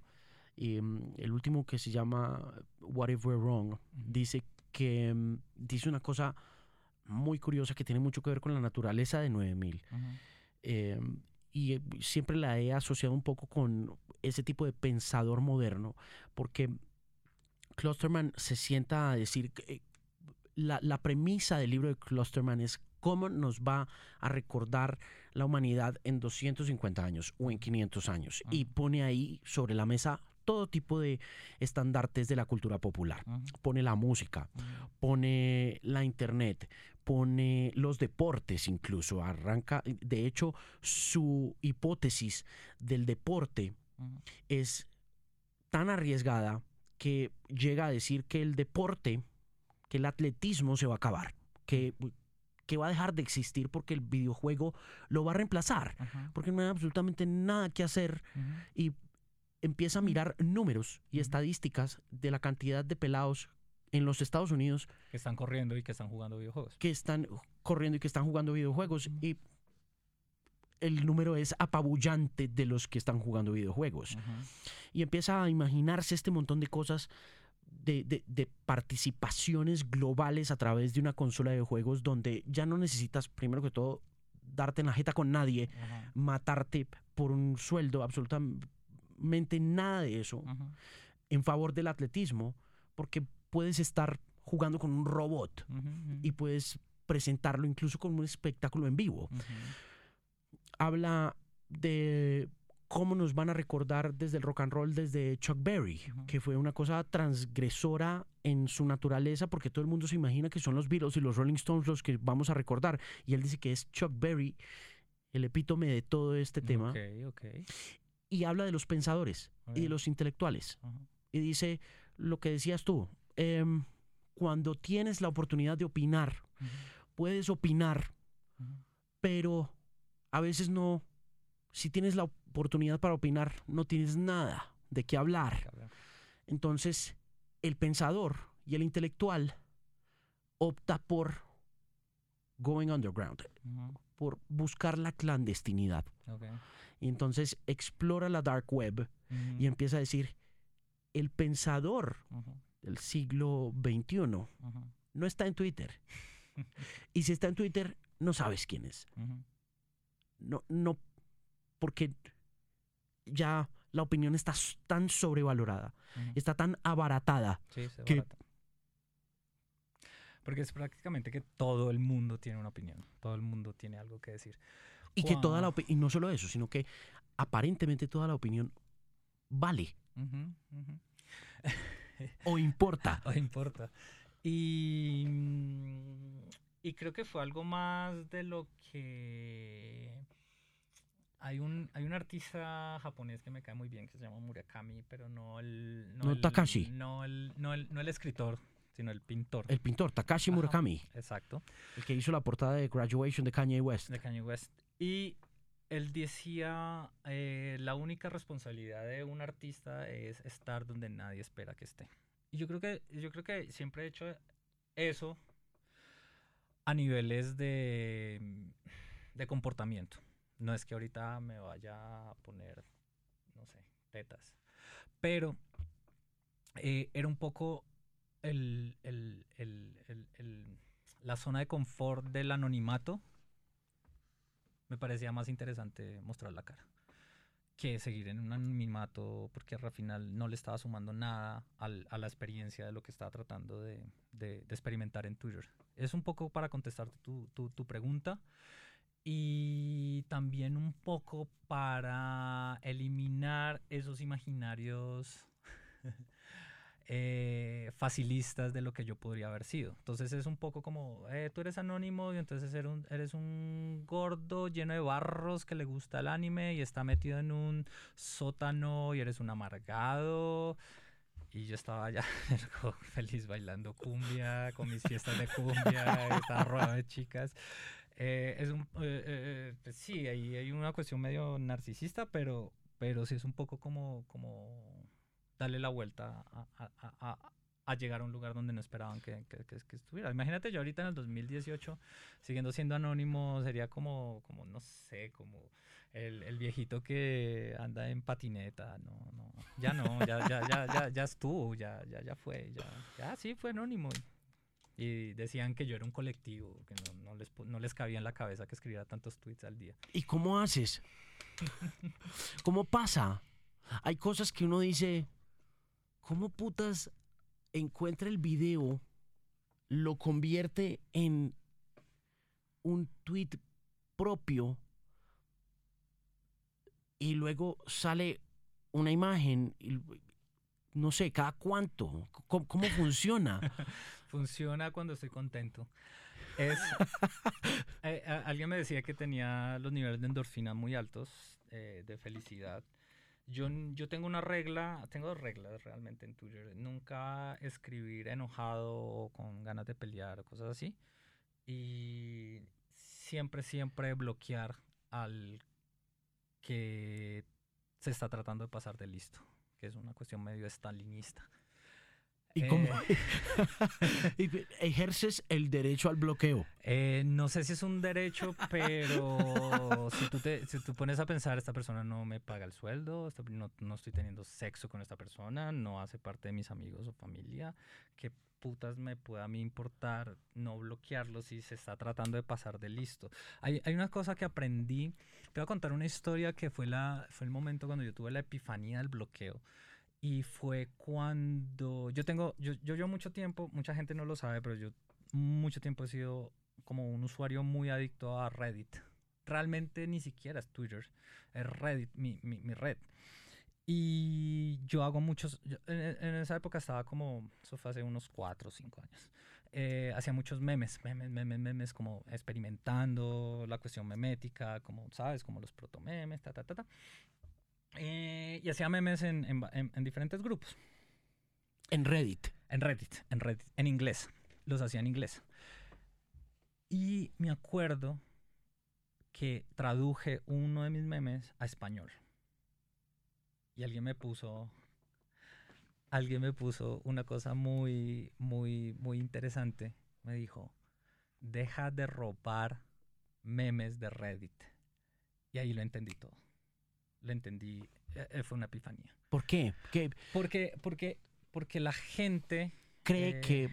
Cree que, que, que estás que, o sea, cree que estás robándote cosas, que hacer un meme, o sea, cree que, que, que, los memes tienen autoría o tienen esta potestad o que, que al hacer tantos tweets eh, te estás robando cosas. Y entonces me di cuenta que eso que estamos hablando de la opinión, o sea, cómo yo llego y saco el tiempo para decirle a otra persona que es un ladrón de memes y es mi meme, pero yo cómo te lo explico, te lo explico, pero no lo vas a entender. Y entonces se lo expliqué, me dijo no, eso lo vi en Reddit, pero bueno, es mi tweet, es, es, es mi meme, si me entiendes, ahí entendí que no había que perder el tiempo con tus haters, porque el hater es la persona que jamás va a querer darte la razón, si me entiendes? Entonces, por más que tú trates de presentarte de alguna forma o de o, o explicarle. Que o trates de decentemente de explicarle. Él siempre te va a odiar. Él siempre va a encontrar la forma de odiarte. Y ahí... ¿Cuánto tiempo te demoras en bloquear a un usuario hoy en día?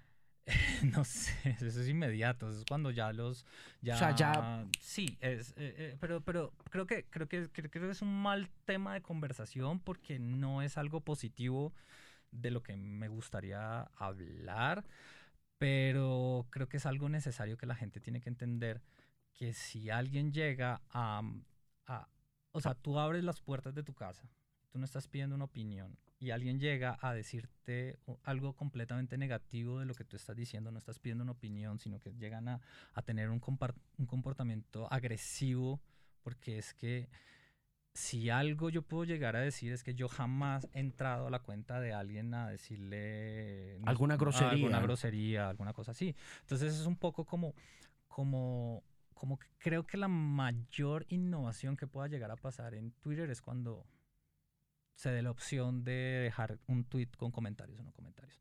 Porque muchas veces tú simplemente quieres hacer un tweet y no quieres que nadie te, ¿Te opine? ¿Qué opine? Es así de simple. Tú no, ahorita me voy a poner un poco... mm, eh, esto va a sonar eh, bastante, bastante extraño. Pero hay gente, yo, yo, yo me considero una persona que escribe tweets. Listo. Escribo tweets y, y eso es lo que hago. Yo no, no, no, no estoy abriendo una discusión o lo que sea. Es- Pero se produce. Sí, eh, eh, eh, eh, eso es una consecuencia, pero no es, no es por lo que uno lo hace. Es decir, eh, imagínate como si tú entraras a un museo y eh, hubieran buzones de sugerencias a las obras que hay. Entonces imagínate los tweets de la gente, de cualquier persona donde se da la, la- la oportunidad de o complementar o de opinar sobre lo que tú estás diciendo.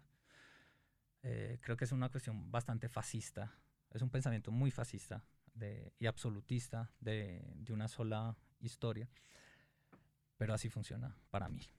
Y creo que para otra gente es diferente. Hay mucha gente que escribe tweets y tiene conversaciones. ¿Has borrado La- tweets? La gente, sí, mil veces, mi, millones de veces, por Dios. Después de publicados. Buf.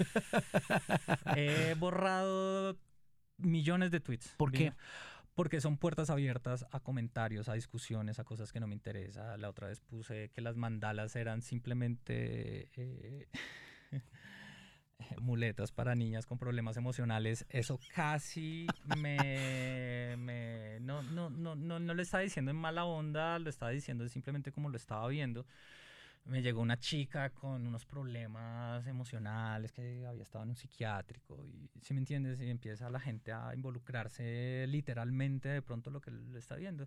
Creo que creo que hay un hay un humorista norteamericano que habla habla muy bien de pronto de cómo se comporta mi Twitter que es Dave Chappelle. Dave Chappelle habla de que pues, a veces hace comentarios pero a veces está mamando gallo Sí, sí, Dave Chappelle dice, I'm not saying it because I'm rude, I'm saying it because it's funny. Entonces es un poco, es un poco, eh, eh, alguna vez escribí que el, eh, las Dr. Martin son los tacones de las lesbianas y eso fue un problema bastante grande en la comunidad creo que lésbica. Yo, yo ya no sé si se puede decir lesbiana ahorita en estos momentos de, de la humanidad, pero causó bastante, bastante odio y me atacaron mucho, entonces borré el tweet, si me entiendes. Pero yo sí creo que los Dr. Martin son los tacones de las lesbianas.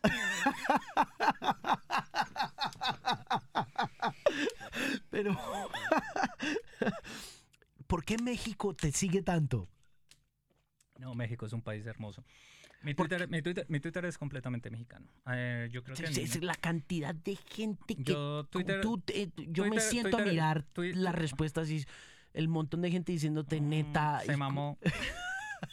no, no mames. ¿Por qué? ¿Por qué? ¿Cómo llegas? Porque esa es otra cosa, ¿no? Mm.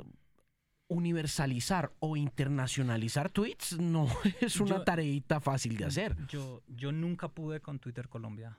Nunca pude. empezando yo no noticieros, no sé eh, qué es lo que pasa.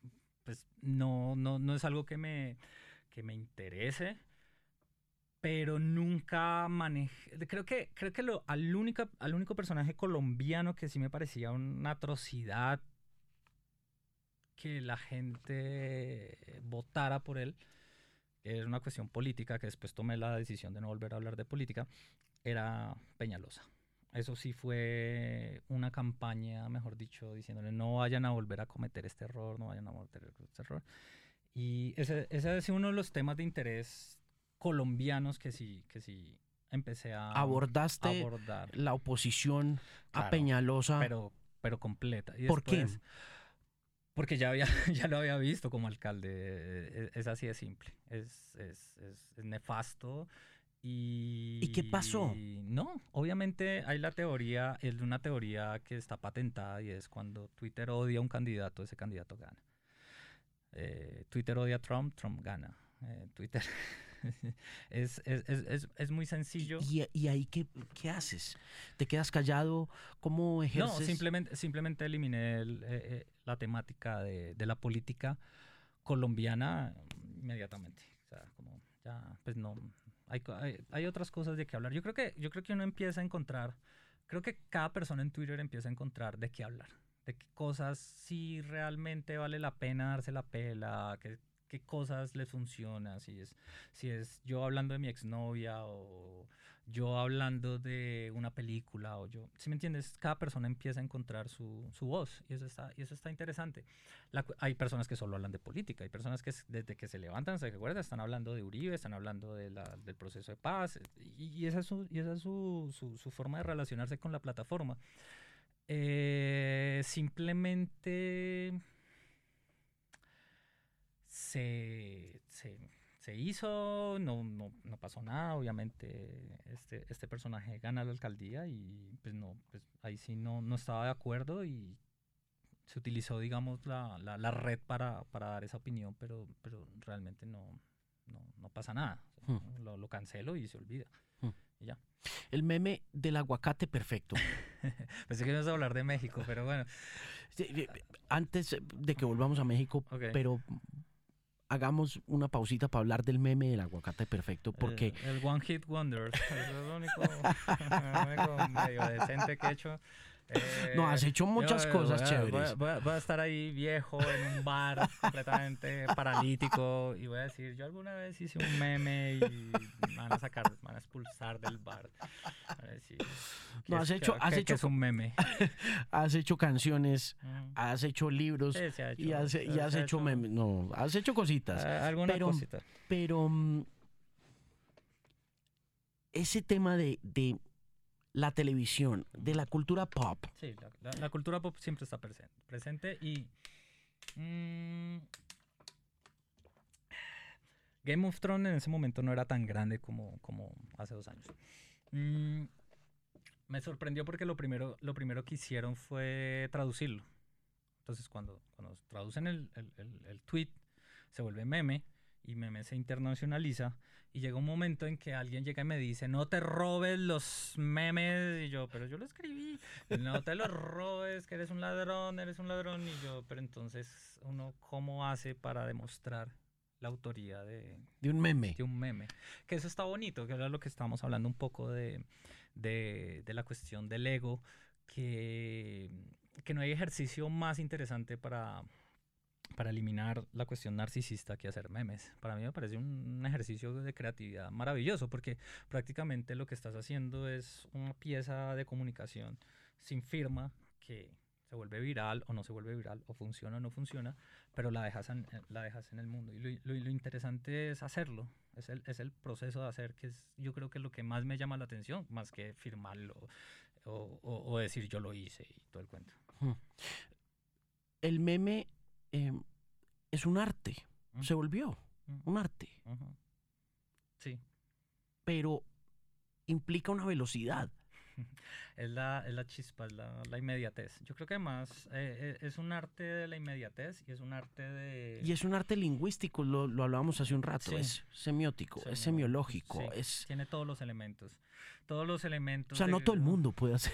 Pero, pero, pero, pero lo que, lo que hablamos, yo creo que sí es la democratización de la comunicación y la democratización de la transferencia de ideas. eh, cualquier, eh, creo que estas nuevas generaciones están aprendiendo a, a apropiarse, digamos, de esos elementos de comunicación para comunicar ideas o comunicar sentimientos, que a mí me parece súper valioso, ¿sí me entiendes? Antes quienes comunicaban, me voy a poner por el lado, digamos, emocional. Antes, quienes comunicaban las cuestiones sentimentales, las personas que pudieran tener, tocar un instrumento o pintar una obra o escribir un poema. Ahorita tú ves esas comunidades de memes de chicos que es, me dejaste en visto, me partiste el corazón, eh, tus mentiras, yo todo enamorado. ¿Sí me entiendes? Eh, todo el mundo tiene la posibilidad de transmitir sus emociones a través de meméticas sin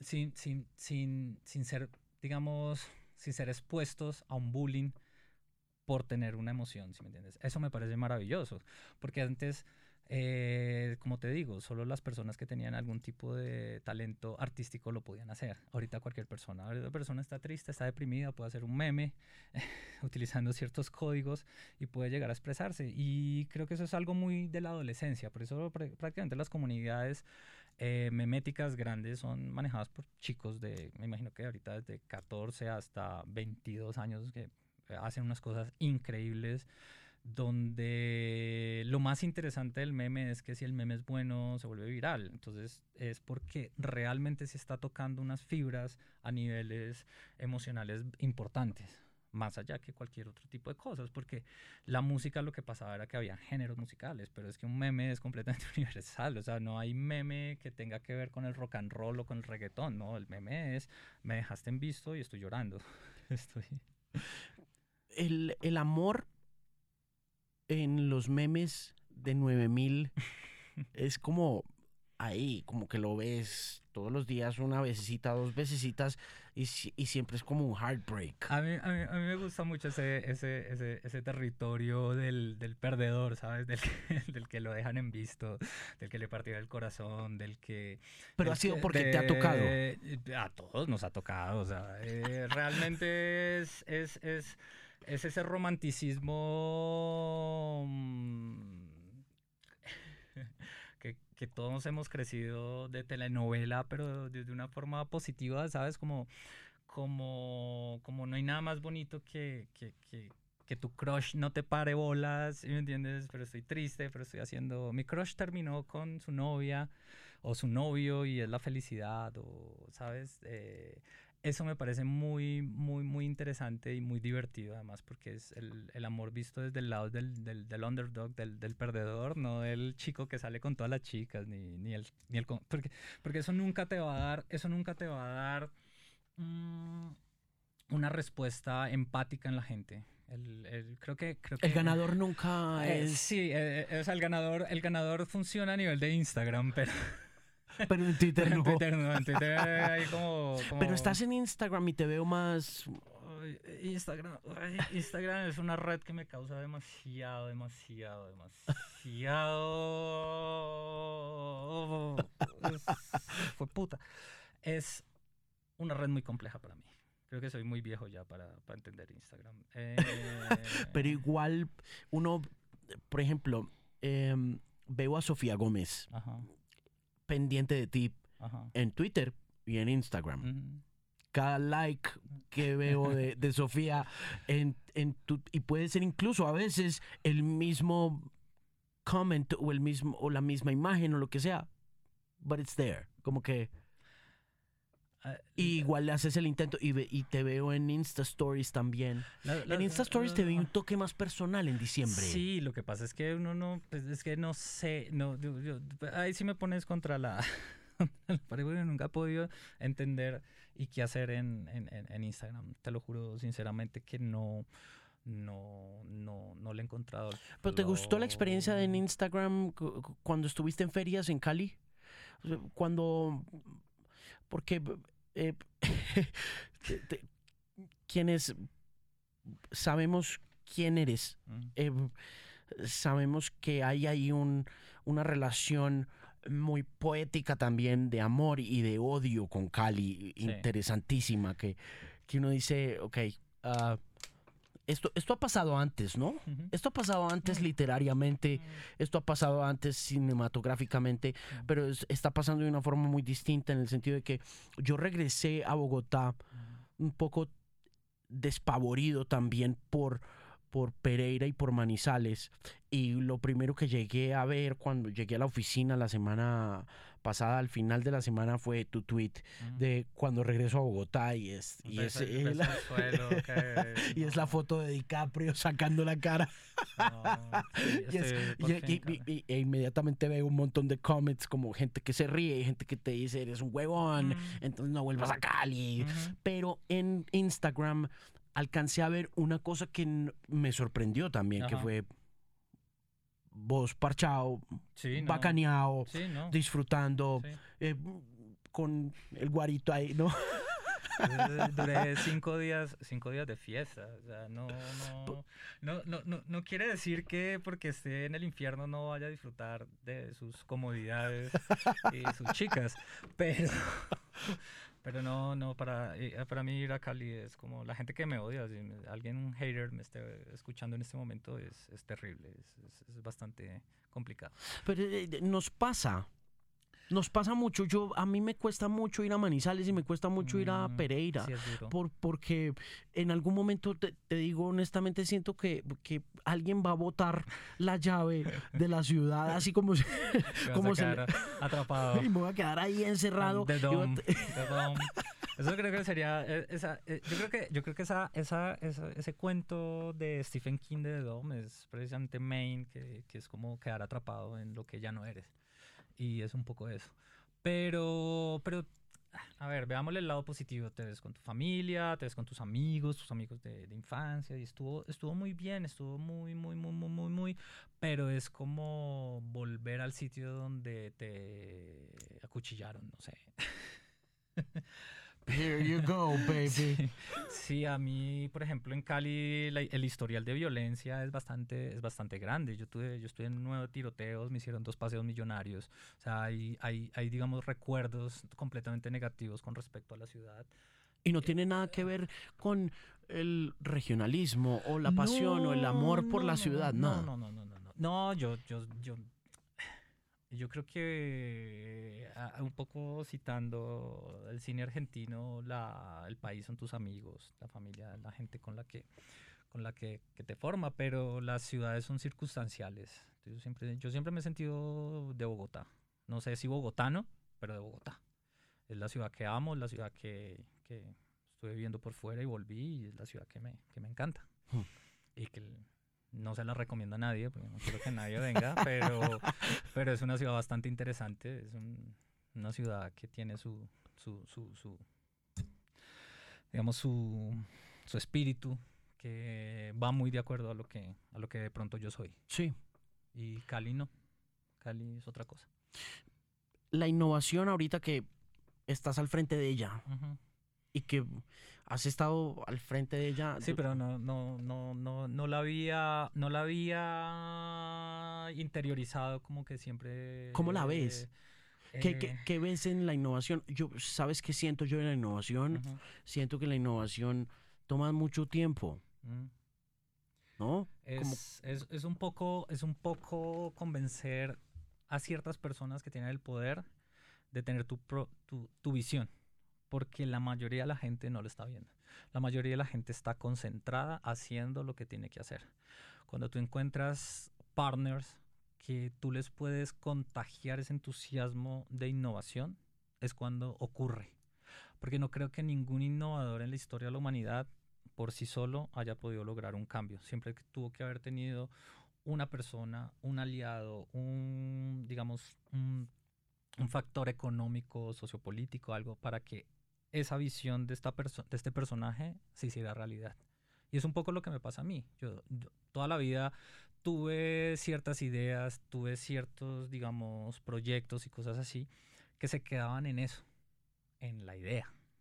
Cuando tú encuentras un partner que llega y te dice, te voy a dar la posibilidad de que te dediques tu tiempo a pensar en cuestiones de innovación, es cuando creo que pasa la innovación.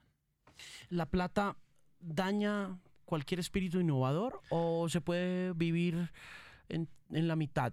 ¿Puedes vivir en la mitad de, de hacer dinero de la innovación o estás destinado, como muchos de los innovadores de otras épocas, a ser el innovador que nunca ganó dinero, el inventor o te- te tenés que capitalizar para innovar? Creo que, creo, que hay que, creo, que, creo que hay que hacer dos cosas. Creo que hay que aprovechar los, los, los momentos de inversión de otras fuentes para sus ideas, porque a la final, eh, si estás haciendo cosas innovadoras para una empresa, para un proyecto, eh, eso es de, de las personas que están dando el capital. Creo que tienes que aprender cómo funciona el sistema para tú hacer tus propias cosas y que esa capitalización de tu, de tu talento y de tu innovación te empiece a beneficiar desde el punto de vista de la autoría de la innovación. Entonces creo que ahí es donde uno tiene que ser muy inteligente, porque siempre va, siempre va a haber gente que te invierta dinero, pero a la final se va a quedar con, con lo que tú les estás produciendo. Hace unos días estaba hablando con el chico que se inventó el trap de las meninas, Ok, ok, está con, con Cristian Flores, Ajá, que trabaja para Playground en. España pa- y Playground tiene su división de Fire. The Fire. Y em, fíjate que me causó mucha curiosidad ver cómo eh, Cristian está bastante aterrado ante el éxito del trap, que es sin duda una genialidad, porque no hay nada que hacer. Sí, sí, sí. Y cómo eh, le pagan un mínimo en España. en España y me decía, vamos tío, que el trap de las meninas ya es de playground y no puedo hacer nada, pero Ah, pues eh, he conseguido un aumento y uno decía, y yo pensaba, oh shit. Y además es un aumento ni siquiera por algo que hizo para Playground, sino que lo hizo para él. Y, y no, lo hizo para playground. Ah, sí, sí, sí. Pero... él, él lo hizo para playground porque era de las era de sus cuotas de video semanal. Tenía que hacer tres, él tiene que hacer tres videos semanales. Tenía la menor idea. Tiene que hacer tres videos semanales. Te tengo que pasar la entrevista. Ajá. tiene que hacer tres videos semanales y se inventa este tema nacido de una cena donde ve a una niña de cinco años diciéndole a la abuela que si es guapa y, s- se, Y lo- y, se- y- y lo magnifica y lo vuelve este manifiesto feminista a punta de trap que, es, que es una cosa vulgarmente genial Sí, sí, sí, es increíble. La verdad es, es, es increíble. No y de hecho y de hecho a ti te vi Mm, la primera Mm. Manifestación mm, del trap de las meninas, te lo vi a ti primero sí. en un cuadrito donde ponías a Margarita y el Soy Guapa. Mm, Pero no te, y yo dije, "Ve, este 9000, ¿para dónde va con esto? Y ya después, como un mesecito después, ya todo el mundo estaba hablando como del tema y toda la cosa, Mm. pues ya tú habías estado un mes antes Sí. ahí. Y fue cuando ya vi el video y dije, wow, Esto- y escribí, este, este chino se merece un, un- un premio y vi el like. Que le, que le, que le suban la, el sueldo.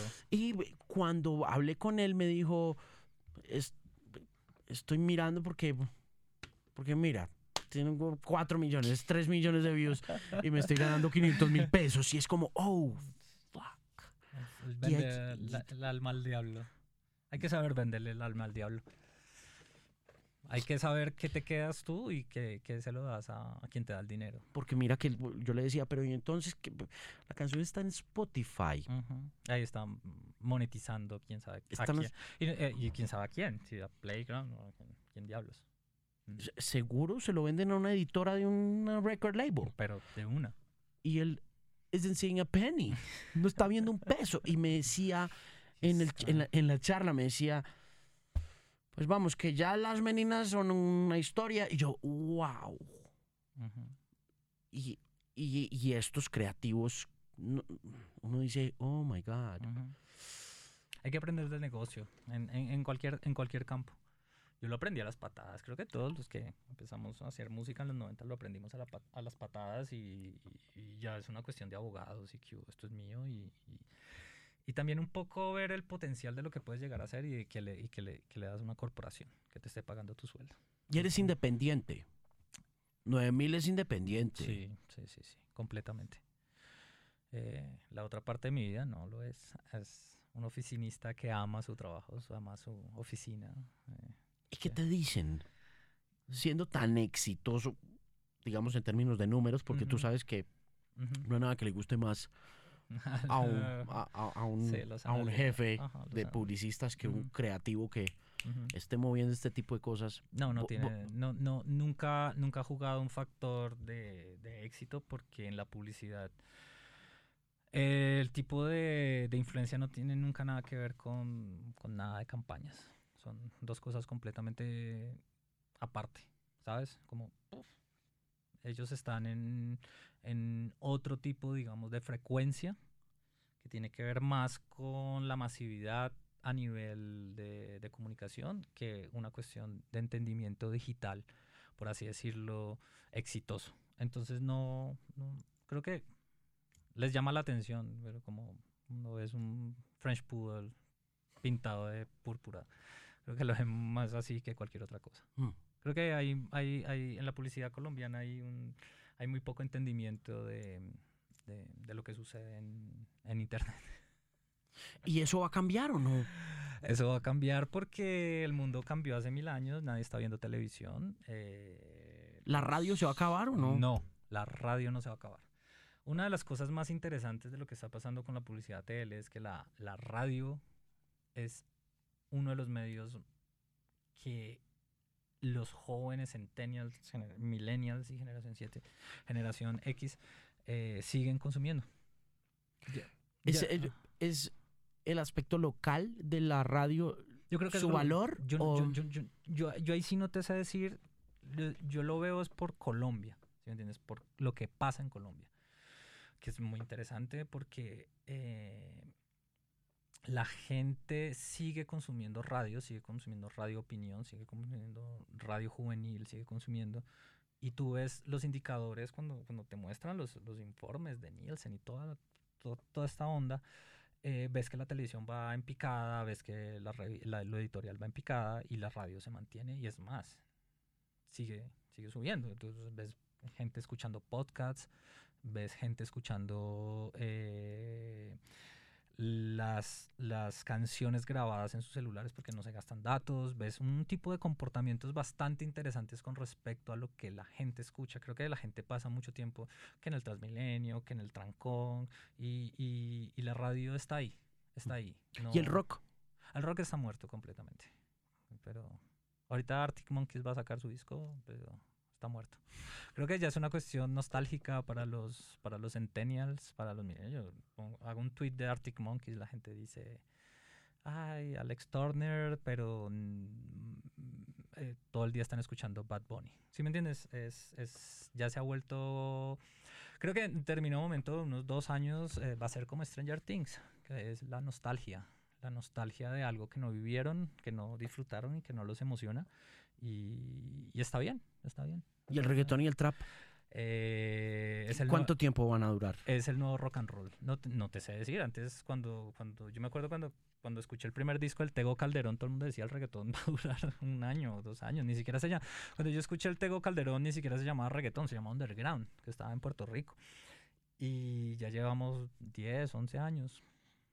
Y la canción número uno en el mundo el año pasado fue un reggaetón. Entonces, eh, no, no te sé decir que cuánto tiempo va a durar, pero es el nuevo rock and roll. Es como la gente se relaciona, la gente disfruta, la gente baila. Sobre todo aquí en Colombia. Mira que, mira que tuve una epifanía muy extraña en Manizales. Me invitaron a, a dar una charla de, de marketing digital, bla, bla. Y nos fuimos de fiesta por la noche. Estamos en un lugar así que parecía como, como bueno, típicos lugares universitarios donde hay todo tipo de, de personas gente grande, media y, universitarios, por así decirlo. Todo el mundo se sabía las canciones, todas, de reggaetón, o sea, no sonaba absolutamente nada más. Hice un flashback a los bares alternativos de Bogotá en los 80, 90, Barbarie, donde sonaba Pixies y todo el mundo se sabía Pixies, donde sonaba Björk y todo el mundo sabía, sonaba Blur, sonaba Pulp. Fue exactamente lo mismo. Fue exactamente lo mismo, la misma emoción, las mismas ganas de disfrutar. eh, no, nadie está pensando que esto es algo negativo, es lo que yo vivo. Y esa, digamos, ese golpe de, realidad, eh, por ser una persona que viene de un background completamente rock and rollero, pues es, es fuerte. Lo que nunca se imaginaron hace 10 años que el reggaetón iba a llegar a ser el, el, el estándar mainstream, ¿sí me entiendes? Mm. Creo que nadie, creo que nadie, le- nadie se esperaba eso. Yo sí, desde el que lo empecé a ver crecer, Pero, yo dije, pero "Ah, desde que empezó a crecer, pero no desde el momento en que salió, porque cuando salió era una cuestión de nicho muy... muy a mí me tocó, a mí me tocó el reggaetón en Universal y mm, eh, vi mucha payola pasar, Ujú, Toda la plata. Toda la plata. pero empecé a ir a las fiestas de los peladitos, de los ni eran niños de 14, 15 años, Enloquecidos. en lo que sí- y eran fiestas ilegales.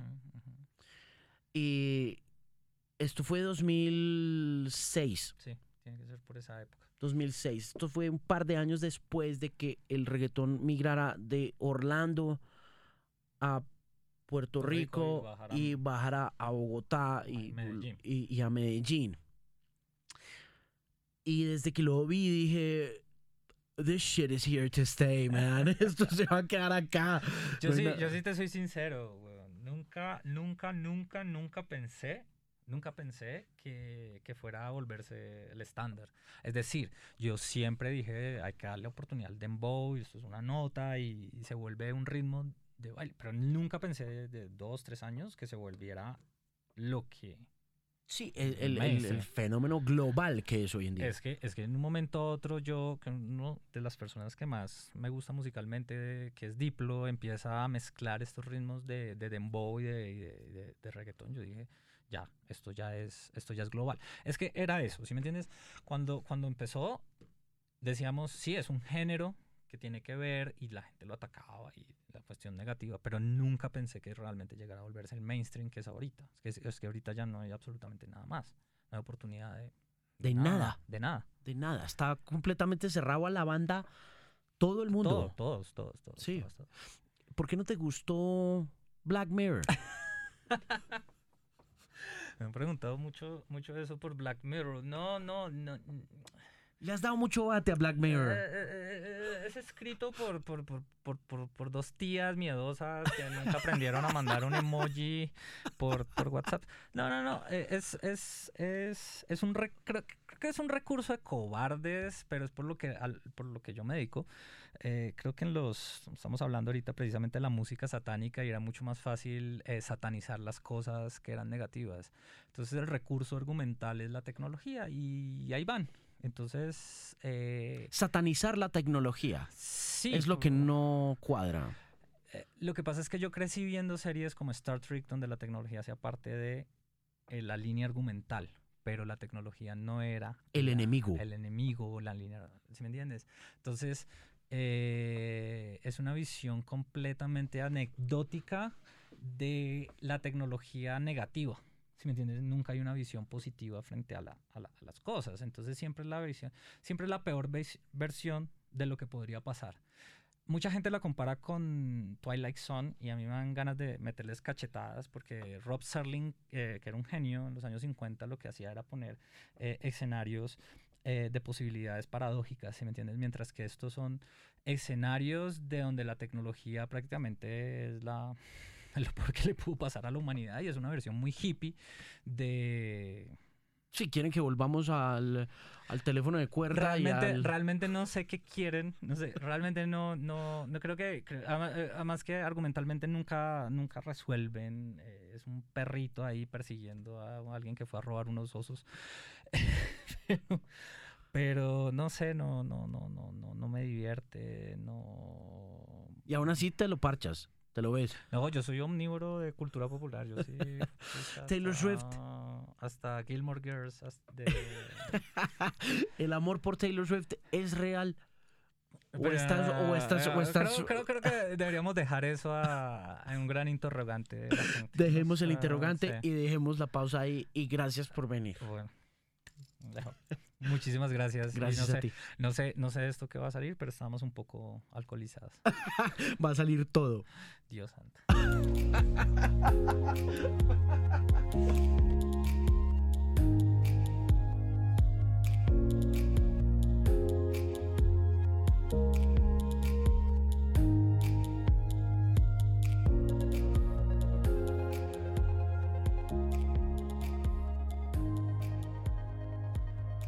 Gracias por oír el Bilingual Podcast que es patrocinado por Pinacord.com, lo mejor de la moda a los mejores precios. Ahora usted no tiene que salir de casa ni del país para comprar ropa de marca a precios de outlet en Pinacord. Usted va a encontrar ofertas con descuentos de hasta el 80% y utilizando el código MARIN15 va a obtener un descuento del 15% adicional en su compra. Así que no espere más y entre a Pinacord.com. También recuerde visitar Noisy en español, el canal de música de Vice en América Latina que esta semana tiene lo nuevo de Jack White, de Cali Uchis, de 039 y los videos más chéveres de la escena independiente en Lima. Y no olvide buscar también el Bilingual Podcast en noisy.vice.com slash es.